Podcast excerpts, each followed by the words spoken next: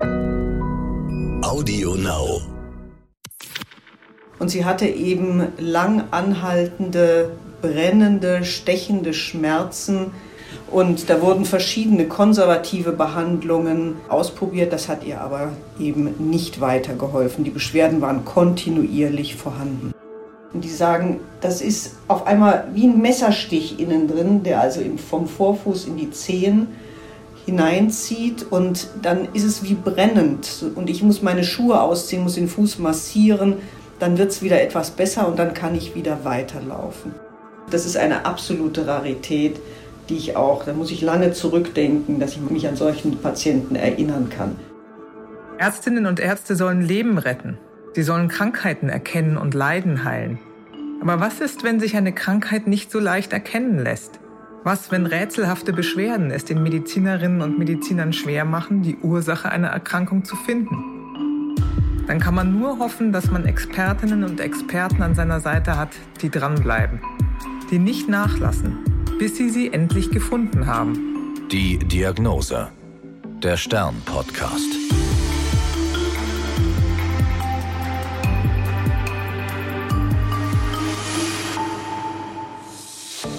Ich bin Annika Geißler, Ärztin und Redakteurin und beim Stern für die Rubrik Die Diagnose verantwortlich.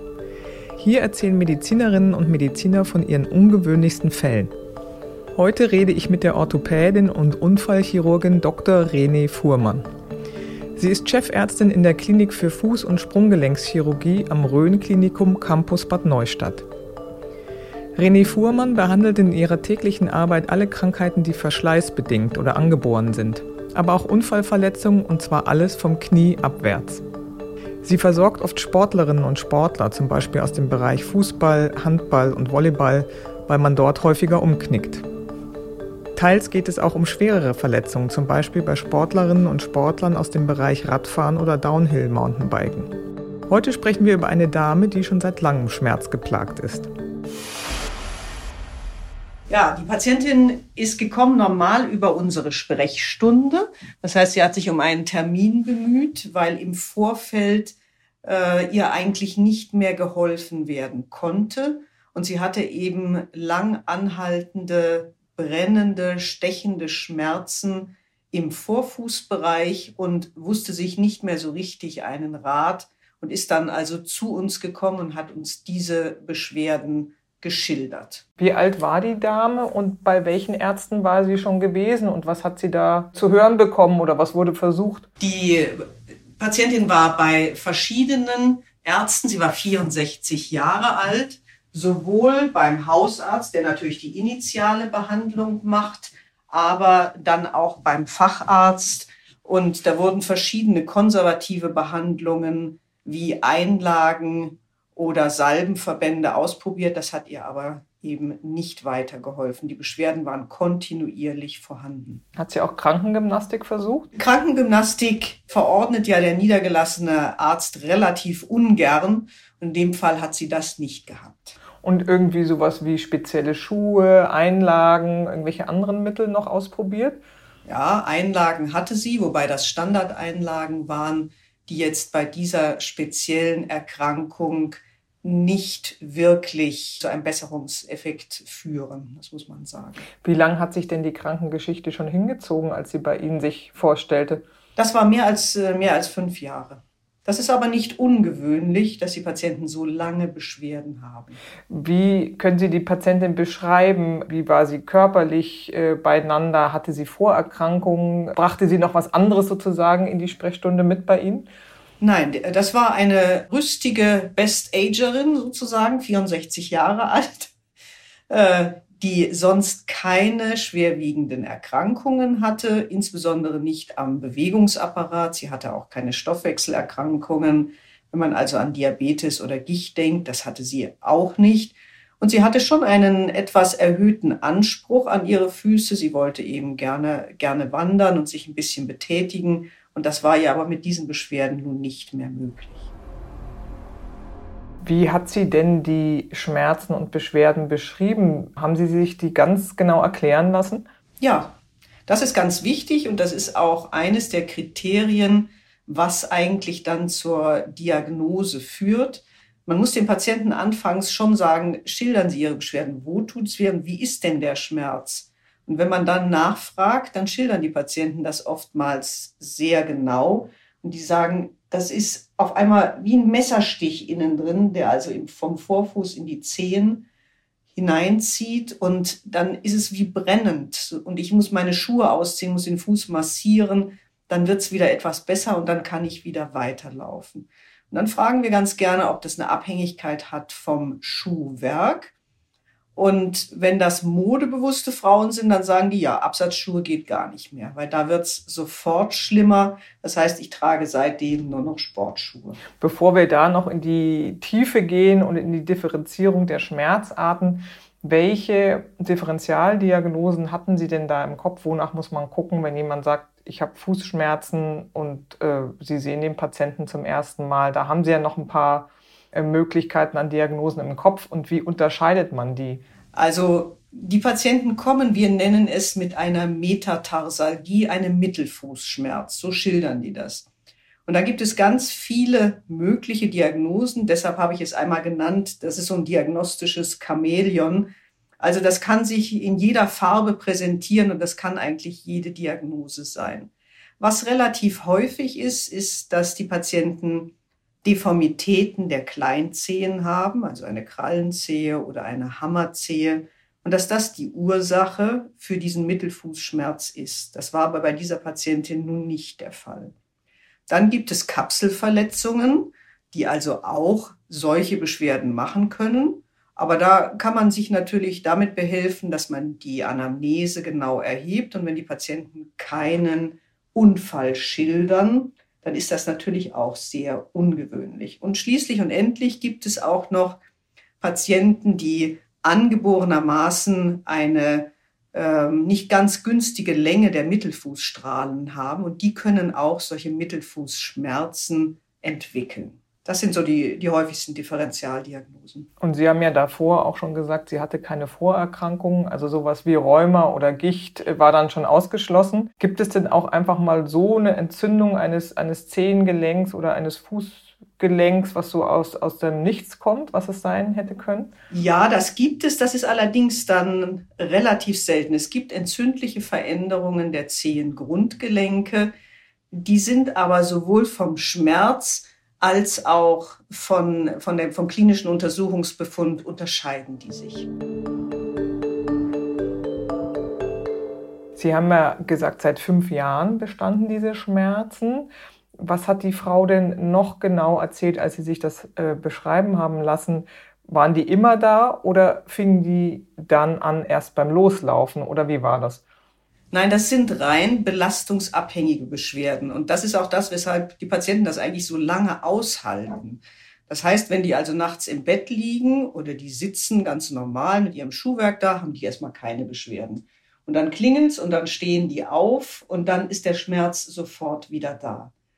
Dann setzen die sich wieder hin, dann geht der Schmerz wieder weg. Also es ist ein rein belastungsabhängiger Schmerz. Wie haben Sie weitergemacht? Sie haben die Patientin äh, Schuhe und Strümpfe ausziehen lassen und sich den Fuß angeguckt. Was, was haben Sie da entdeckt? Also ganz wichtig auf beiden Seiten, also immer Seiten vergleichend untersuchen. Und da beginnen wir ganz einfach mit der Inspektion. Wir gucken also am stehenden Patienten, wie sieht der Vorfuß aus.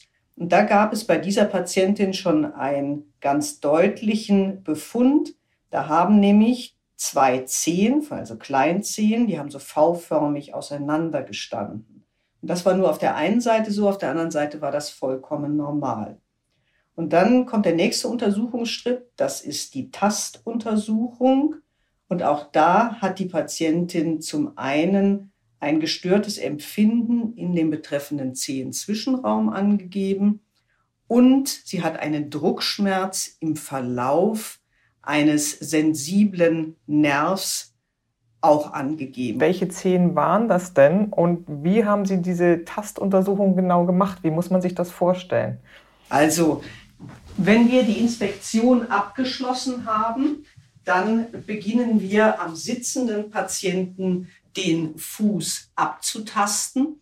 Und das machen wir natürlich zunächst mal dort, wo es nicht weh tut, um den Patienten nicht gleich zu quälen. Und dann nähert man sich aber allmählich der Region, wo der Hauptschmerz ist. Und bei dieser Patientin war das zwischen der, dem zweiten und dritten Mittelfußstrahl. Und es waren eben die Zehen zwei und drei. Wir beginnen also mit bei der Großzehe zu zählen, das ist die Zehe eins. Die Zehen zwei und drei, die so V-förmig auseinander gestanden haben. Und das ist für uns ein Hinweis darauf, dass eine wie auch immer geartete Raumforderung diese beiden Zehen auseinanderdrängt. Raumforderung klingt ja erstmal irgendwie bedrohlich, damit meinen Sie aber, irgendwas ist da entstanden oder passiert, was da nicht sein soll oder hingehört. Irgendwas, mhm. genau. Und wie tasten Sie den Fuß genau ab? Also mit welchen Handgriffen drücken Sie da einfach mit dem Daumenballen rein oder wie muss man sich das vorstellen? Also wir tasten zwischen den zweiten und dritten Mittelfußstrahl. Das machen wir über einen Zangengriff, also mit Daumen und Zeigefinger. Und gleichzeitig umfasst die andere Hand den Vorfuß in der queren Richtung, so dass ich praktisch diese Mittelfußstrahlen einander annähern kann. Und wenn ich eine Raumforderung habe, dann rutscht die also bei diesem Manöver immer so ein bisschen hin und her, so dass ich richtige regelrechte Klickphänomene auslösen kann. Mhm. Das heißt, das hört man auch oder spüren Sie dieses Klicken? Nein, hören tut man es nicht, man spürt es. Und was hat die Patientin gefühlt in dem Augenblick? Die sagt, au, weil das oh. tut in dem Moment weh. Und Sie hatten jetzt schon einen ersten Verdacht. Wie haben Sie weitergemacht mit Bildgebung, nehme ich an? Richtig. Dann, wenn die, die klinische Diagnose steht, muss man schon ausschließen, dass es sich nicht um eine knöcherne Erkrankung handelt. Man würde also immer standardisiert eine Röntgenaufnahme des Fußes in zwei Ebenen machen. Das haben wir auch in diesem Fall gemacht. Dort hat sich wieder abgebildet das Auseinanderweichen der Zehen. Das ist sehr schön zu erkennen. Und damit war eigentlich für uns die Diagnose gestellt. Was man tun kann, um die Diagnose weiter zu erhärten, ist, dass man mit einem lokalen Betäubungsmittel, das was auch der Zahnarzt nimmt, zwischen diese Mittelfußstrahlen, dass man da ein kleines Depot setzt, ein oder zwei Milliliter. Und das ist ganz faszinierend. Die Patienten kommen schmerzgequält. Sie spritzen dort ganz wenig Lokalanästhetikum hin und schon bis der Verband drauf ist oder das Pflaster drauf ist, stehen die wieder auf und gucken fröhlich und sagen, Mensch, der Schmerz ist weg. Das haben Sie aber bei dieser Patientin jetzt nicht gemacht, das mit dem Lokal. Nee, weil das so klar mhm. war, dass wir das nicht brauchten. Aber wenn wir noch irgendwelche Zweifel haben, dann ist das für uns ein wichtiger Test. Haben Sie auch noch eine Kernspinnuntersuchung gemacht? Was haben Sie da gesehen? Eine Kernspintomographie, da hat man gesehen, was sich hinter dieser klinisch vermuteten Raumforderung verborgen hat. Das war nämlich ein sehr groß, um viele hundert Prozent erweiterter Nerv der sich dort als Raumforderung abgebildet hat. Und das, Sie hatten ja den Verdacht schon, hat äh, sozusagen das Röntgenbild und die Kernspintomographie Ihren Verdacht bestätigt. Wie, wie nennt man die Erkrankung und wie kommt die zustande? Also im Röntgenbild haben wir keine knöchernen Läsionen feststellen können, weil es handelt sich ja um ein Weichteilproblem. Und in der MRT, also der Kernspintomographie, Dort haben wir diese große Raumforderung gesehen und das war in diesem Fall eine krankhafte Vergrößerung eines Nervs. Das ist der sogenannte Nervus digitalis communis. Der ist rein sensibel, der ist also nur für das Oberflächengefühl verantwortlich und versorgt quasi den Zehenzwischenraum bei der Patientin zwischen dem zweiten und dritten C. Ja, wenn man das gesehen hat, dann ist das eine Mortonsche Neuralgie. Morton, so war der, hieß der Erstbeschreiber und das hat sich eben in der Medizin weiterhin so erhalten. Also eine Mortonsche Neuralgie. Neuralgie ist einfach der Nervenschmerz. Wie kommt so eine Erkrankung zustande? Das kommt aus dem Nichts oder was, was passiert da über Jahre im Körper? Nein, das ist schon eine Erkrankung, die im Zusammenhang zu sehen ist mit einer Spreizfußdeformität. Das heißt, im Laufe der vielen Jahre und der Jahrzehnte, die man auf seinen Füßen rumläuft, wird der Fuß breiter. Das merkt jeder, der so ein bisschen in die Jahre gekommen ist. Und die Patientin war 64, also die merkte das natürlich auch. Und durch die Verbreiterung des Vorfußes kommt es zu einer vermehrten Anspannung der Bänder. Und dieser Nerv, von dem ich eben gesprochen habe, der verläuft genau am Rand eines solchen Bandes. Und wenn der Fuß dann breiter wird und die Frauen vielleicht auch noch Absatzschuhe anhaben, dann kommt es quasi zu einer Scherbelastung dieses Nervs am vorderen Rand dieses Ligamentes, also dieses Bandes. Das heißt, das ist ein dauerhafter chronischer Reiz, äh, den der Nerv dort erfährt. Und im Laufe der Zeit versucht er das natürlich irgendwie auf diesen Reiz zu reagieren und verdickt sich weiter und weiter. Und dann kommt es eben zur Ausbildung eines solchen Morton, wir nennen es auch Morton-Neuroms, also einer Nervenverdickung. Sie haben gesagt, der Nerv war deutlich verdickt. Mhm. Können Sie da sagen, wie dick der normalerweise ist und in diesem Fall, wie, wie dick er da war? Wissen Sie das noch? Also normalerweise ist der Nerv so, sage ich mal, etwa zwei Millimeter dick, dicker nicht. Und bei der Patientin war es fast ein Zentimeter. Also sehr deutlich zu sehen und sehr Richtig. dick. Können Sie zu der Krankheit noch ein bisschen was erklären? Haben das mehr Frauen, mehr Männer? Wie häufig ist das überhaupt? Weiß man da einiges drüber? Nein, also über die äh, Inzidenz oder Prävalenz dieser Erkrankung weiß man nichts, weil ich denke auch mal ganz viele Patienten damit rumlaufen und die Diagnose einfach nicht gestellt wird. Oftmals fällt das eben dann in die äh, Rubrik Mittelfußschmerz und dann gibt es Einlagen und dann sagt vielleicht auch mancher niedergelassener Hausarzt, damit müssen sie leben, das ist der Spreizfuß. Deshalb denke ich, dass die äh, echte Ausprägung der Mortonschen Neuralgie viel, viel häufiger ist, als wir das annehmen. Es sind deutlich mehr Frauen betroffen. Das mag ähm, der Schuhmode geschuldet sein, denn wenn der Fuß im Absatzschuh steckt und sie stehen dann quasi auf einer schiefen Ebene, dann haben sie natürlich eine ungleich höhere Vorfußbelastung. Das heißt, damit leisten sie eigentlich der Entwicklung einer solchen Erkrankung Vorschub.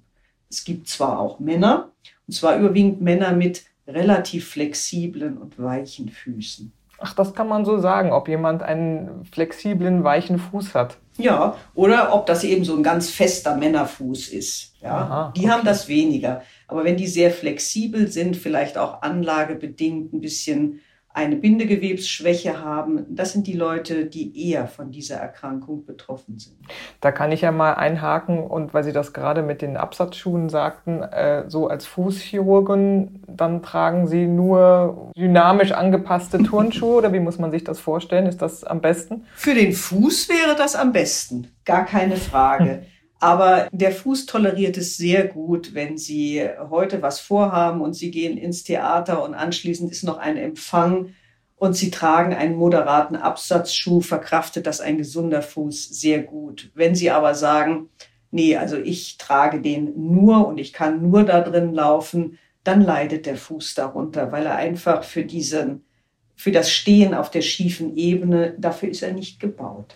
Und man hört ja manchmal von so Übungen, Bleistift mit den Zähnen aufheben, um den Fuß zu kräftigen oder mit dem Igelball drüber rollen, ähm, weil Sie gerade gesagt haben, es gibt so, ja, so, so, so härtere oder nicht ganz so flexible Füße. Kann man denn das irgendwie kräftigen, wenn man sagt, na, ich will jetzt nicht in so einen Spreizfuß reinrutschen? Ähm, Sie hätten eine Möglichkeit, wenn Sie im Kindes- und Jugendalter damit beginnen. Mhm. Aber äh, das ist den Kindern sehr schwer zu vermitteln, diese Übungen, die ziemlich langweilig sind, zu machen. Und im Erwachsenenalter ist es eigentlich zu spät, um durch eine reine Muskelkräftigung dem Spreizfuß vorzubeugen.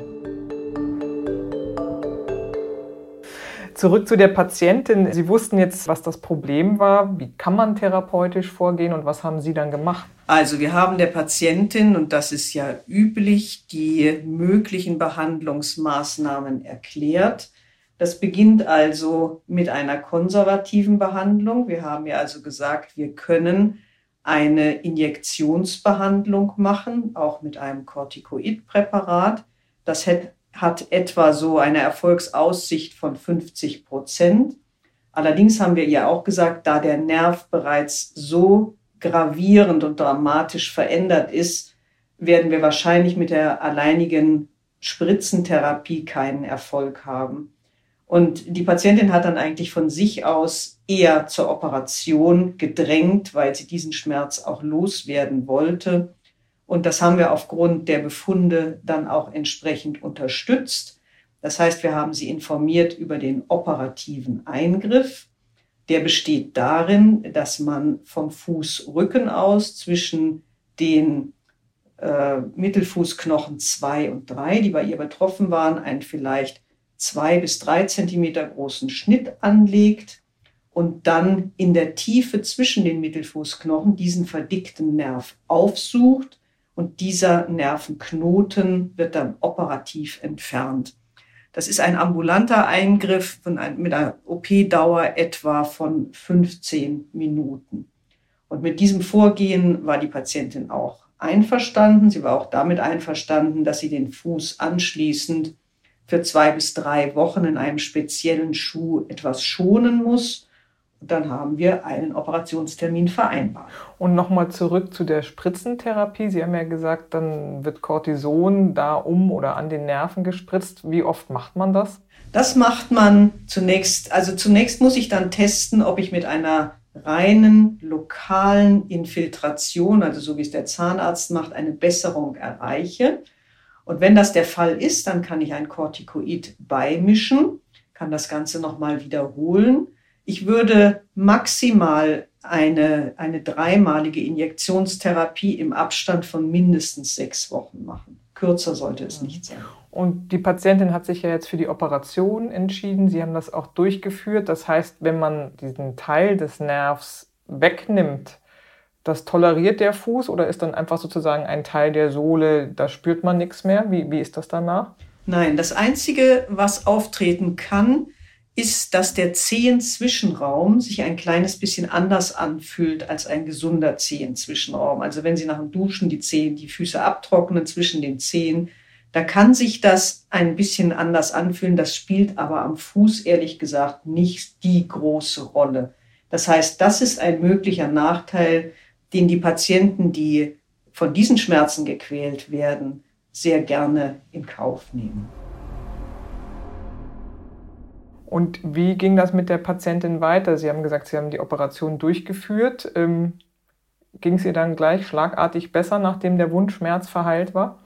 Ja, das, das war so. Das heißt, die Patienten werden ambulant operiert. Die dürfen also mit diesem speziellen Schuh dann das ambulante Operationszentrum verlassen, belasten den Fuß voll und der Hausarzt kümmert sich weiter um sie. Der macht also am nächsten Tag einen, einen Verbandswechsel und der Wundschmerz dauert nicht, sie hält nicht sehr lange an. Das sind zwei bis drei Tage. Und dann werden nach 14 Tagen die Fäden entfernt.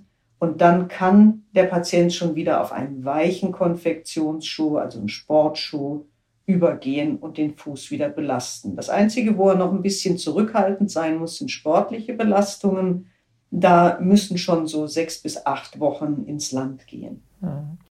Und Sie haben ja die genaue Stelle beschrieben bei der Patientin. Ist das immer diese Stelle oder kann das auch mal weiter außen Richtung 10, 4, 5 auftreten? Nur falls man das jetzt nochmal, äh, weiß ich nicht, bei bekannten Verwandten oder in der Familie was ähnliches vermutet, ist das immer zwischen 10, 2 und 3?